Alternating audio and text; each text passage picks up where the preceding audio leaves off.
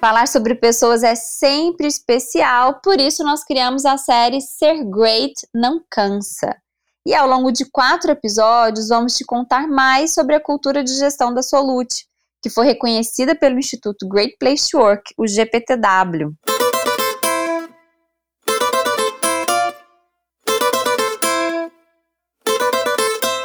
Olá, bem-vindos ao SoluteCast, o podcast da Solute sobre tecnologia, gestão de negócios, segurança e carreira tech. Meu nome é Nara Saad, sou uma solutiana apaixonada por gente e hoje estou à frente da diretoria de pessoas na Solute. Falar sobre pessoas é sempre especial, por isso nós criamos a série Ser Great Não Cansa. E ao longo de quatro episódios, vamos te contar mais sobre a cultura de gestão da Solute que foi reconhecida pelo Instituto Great Place to Work, o GPTW. E hoje, no nosso segundo episódio da série, você vai entender quais são os pilares para ser uma empresa bem posicionada no ranking GPTW. Então, no último episódio, nós falamos um pouquinho sobre o que é GPTW, como se inscrever, entrar, como é feita essa pesquisa para entrar no ranking. E agora eu vou falar sobre as melhores práticas que vão ser os pilares para uma empresa ser um great place to work ou um ótimo lugar para se trabalhar. Bom, como a GPTW é né, uma consultoria que já atua quase no mundo todo há muitos anos, eles têm uma base de dados muito interessante que mostram para gente o que as melhores empresas fazem. Ou seja, aquelas empresas em que os funcionários estão mais satisfeitos, eles saem menos, têm menos interesse em sair, ou eles sentem mais orgulho em pertencer, confiam. O que, que essas empresas fazem de diferente, né? Então tem nove práticas culturais que foram extraídas desse benchmark com as melhores empresas.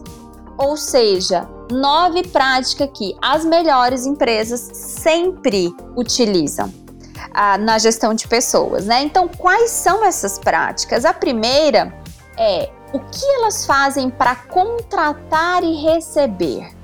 Ótimas empresas têm um processo definido de contratação, seleção, que costuma ser organizado, gentil e também uma forma de receber o colaborador muito específica. É o que a gente chama hoje de onboarding, né? O onboarding é o início, a integração do colaborador, do novo colaborador àquela empresa.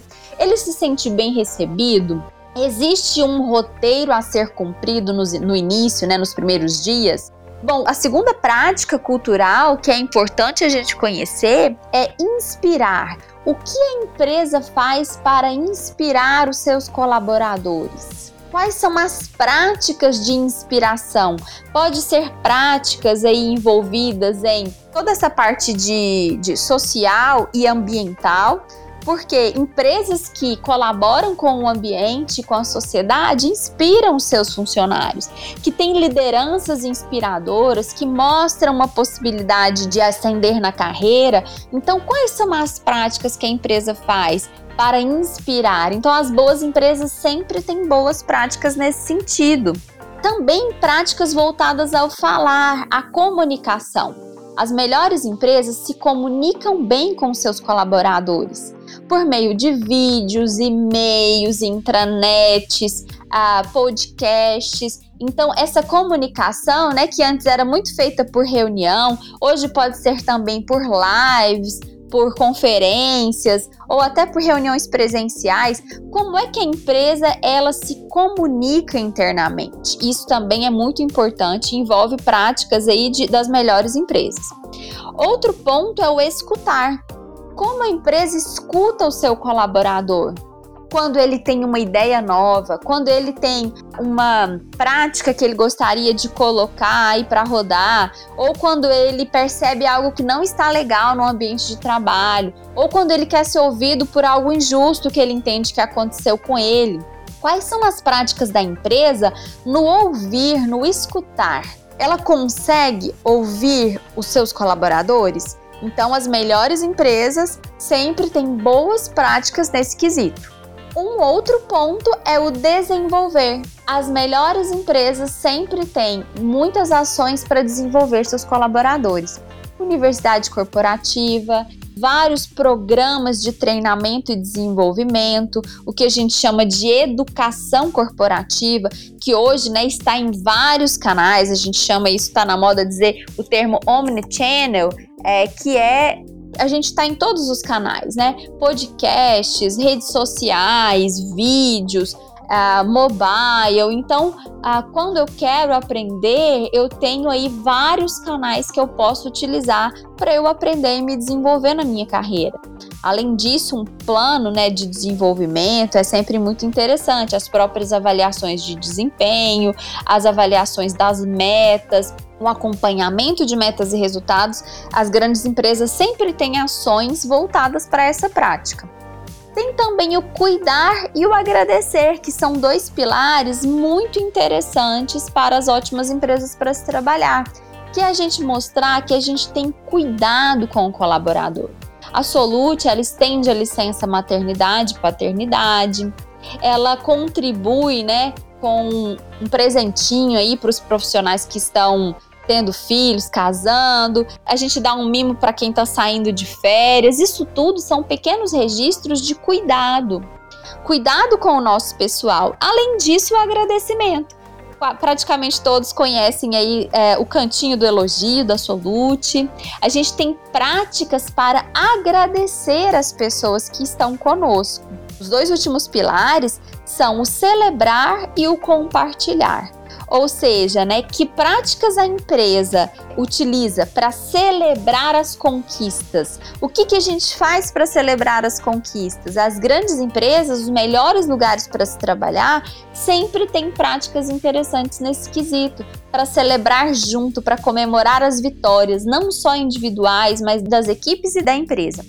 E além disso, compartilhar compartilhar prêmios, compartilhar informações, compartilhar possibilidades de crescimento. Isso tudo a gente precisa ter um rol de ações que demonstrem essas práticas, né? Ou seja, então vamos recapitular nove práticas culturais que são importantes. As melhores empresas para se trabalhar, elas devem investir em práticas envolvidas no contratar e no receber, em inspirar, falar, escutar, desenvolver, cuidar, agradecer, celebrar e compartilhar. Tudo isso, se a gente olha para todos esses pilares e desenvolve ações para as pessoas se sentirem bem recebidas, inspiradas, é, escutadas, desenvolvidas, cuidadas, com certeza a gente vai estar tá contribuindo para o desenvolvimento da galera e para eles estarem cada vez mais satisfeitos com o local de trabalho. Bom, acho que eu falei muita coisa, mas deu para vocês entenderem um pouquinho de como que a gente adota boas práticas para se construir um excelente lugar para se trabalhar. A gente falou então nesse episódio sobre quais são esses pilares e vamos voltar aí com outros dois episódios falando sobre o tema. Para finalizar, eu vou deixar uma dica de um livro que eu acho muito legal que chama Great Place for All. Ele está em inglês, mas o livro é em português ele mostra vários resultados de várias pesquisas Great Place to Work que foram feitas ao longo dos anos. Ele é extremamente interessante, tá bom? E também não deixe de se cadastrar se você ainda não é um solutiano. Nós temos o site Eu Quero Ser Solute. Cadastre seu currículo lá e venha ser um solutiano conosco. Até logo!